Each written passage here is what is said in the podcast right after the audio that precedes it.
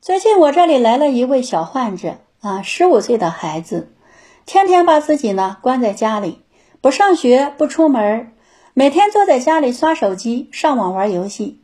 家人一说让他去学校，他就说活着没意思啊。对父母的态度呢很冷漠粗暴，总说自己呀生在了不好的家庭里，吃的不好，穿的不好，自己哪哪都不如别人。家人呢为他很着急，但又不知道该如何才能帮助到他。这孩子的情况呀，明显是认知出现了问题。从他的身上，我们可以感受到他的家庭啊，可能并不健康。我们要从他的生活环境、家庭生活气氛、父母的情感，还有父母的三观这些地方呢，去找原因。因为孩子表现出来自私自利，有明显的攀比心。如果一个孩子的生活环境足够健康，身边的人群呢也都是正能量满满，他能感觉到身边的人给他的友好和爱的感觉，他应该是很自信、很阳光的。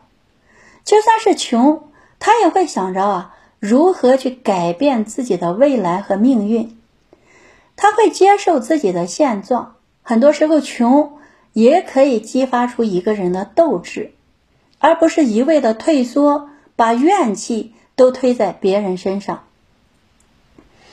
孩子之所以会出现心理问题，一般呢都是和他的家庭和他身边的人环境有关，所以我们要想帮助的孩子，必须要先从他的身边的人事物上找切入点。因为青春期的孩子呀，一旦被确诊为这个抑郁症患者，很少有积极配合治疗的，而家长往往是因为孩子不配合而着急上火，会硬逼着孩子去接受治疗。很多孩子呢，也都是在这种情况下，越治疗症状越严重。不管是孩子还是成年人。啊，只要出现了心理问题，它都是有原因的，都有导致他们出现问题的具体的事情发生过，所以我们一定要帮助他们呀，找到原因，一定要知道患者内心他在想什么，在感受什么，在执着什么，他放不下什么。我们要想要先呢，帮他们解开心中的顾虑和疑惑，才能真正帮到他，才能引导他走出抑郁。而很多患者的家人啊，却是过度的依赖医院，相信医生能帮助孩子摆脱抑郁。可为什么那么多抑郁症患者都是越治疗症状越严重呢？从医院走出来能彻底康复的患者有多少？大家了解过吗？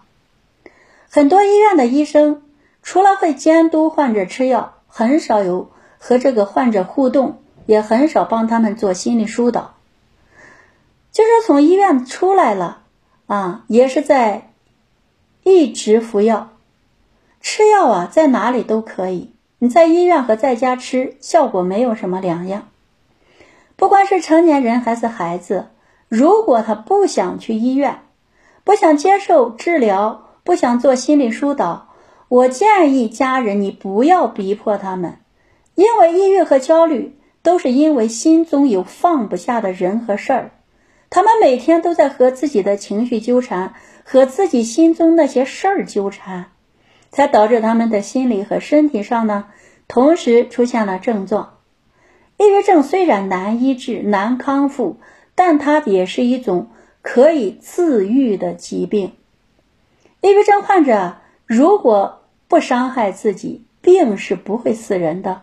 但是带着症状生活呢，我们会感到很痛苦、很难受。如果患者身边的这个亲人能给他足够的理解和关爱，愿意为患者做出自己的牺牲，时间也可能会疗愈抑郁。在网上我也看到啊，很多医生或者专家都在呼吁患者去住院治疗啊。作为家人，你一定要有自己的判断，要慎重考虑，不能听风就是雨。你要先了解你的亲人他愿不愿意去医院接受治疗？如果愿意去，他内心呢会有喜悦感，在那里他的症状会得到明显的改善。而如果他不愿意去，他内心会排斥，有抵触情绪。家人硬把他送到医院里，他们会觉得那里是地狱。他本身没有过的情绪和症状，在医院里也会出现。所以，作为家人呢，你一定要了解这方面的知识。很多家人呢，都是硬逼着患者去医院接受治疗。其实治疗的这不是患者，而是家人的焦虑和情这个抑郁。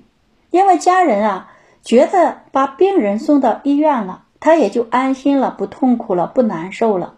其实呢，您不知道，您的痛苦没有了，你不难受了。但他无形中会转嫁到患者的身上，特别是有的家庭孩子出现了心理问题啊，家长呢要多和孩子互动，改变你以往和孩子的沟通交流的方式，多了解一些和抑郁症有关的知识，多了解抑郁和焦虑之间的区别。了解孩子的内心，孩子症状形成的过程，了解孩子他天天在纠结什么、烦恼什么、害怕什么，同时也要了解抑郁症的好转需要哪些流程，需要你们做些什么，需要孩子做些什么。孩子之所以会出现心理问题，很多都是在生活中缺少关爱、缺乏安全感、缺乏自信和正规的引导。家人要想改变孩子的认知和三观，必须让他身边的人和环境先改变。因为认知的形成是一个人在成长的过程中，在生活的环境中，在潜移默化中慢慢形成的。而如果把孩子你送到医院，你连探视的时间都没有，医生每天面对那么多的病人，他哪有时间？和精力去给你的孩子送去心灵的安慰，给孩子安全感呀，给孩子足够的温暖和关爱，他有时间吗？所以作为家人呢，你要多学习一些和抑郁症有关的心理学的知识。你不光可以改变自己，改变你家庭的气氛，同时也可以改变你和孩子的关系，也可以帮孩子走出抑郁。好了，今天我们的分享就到这里，再见。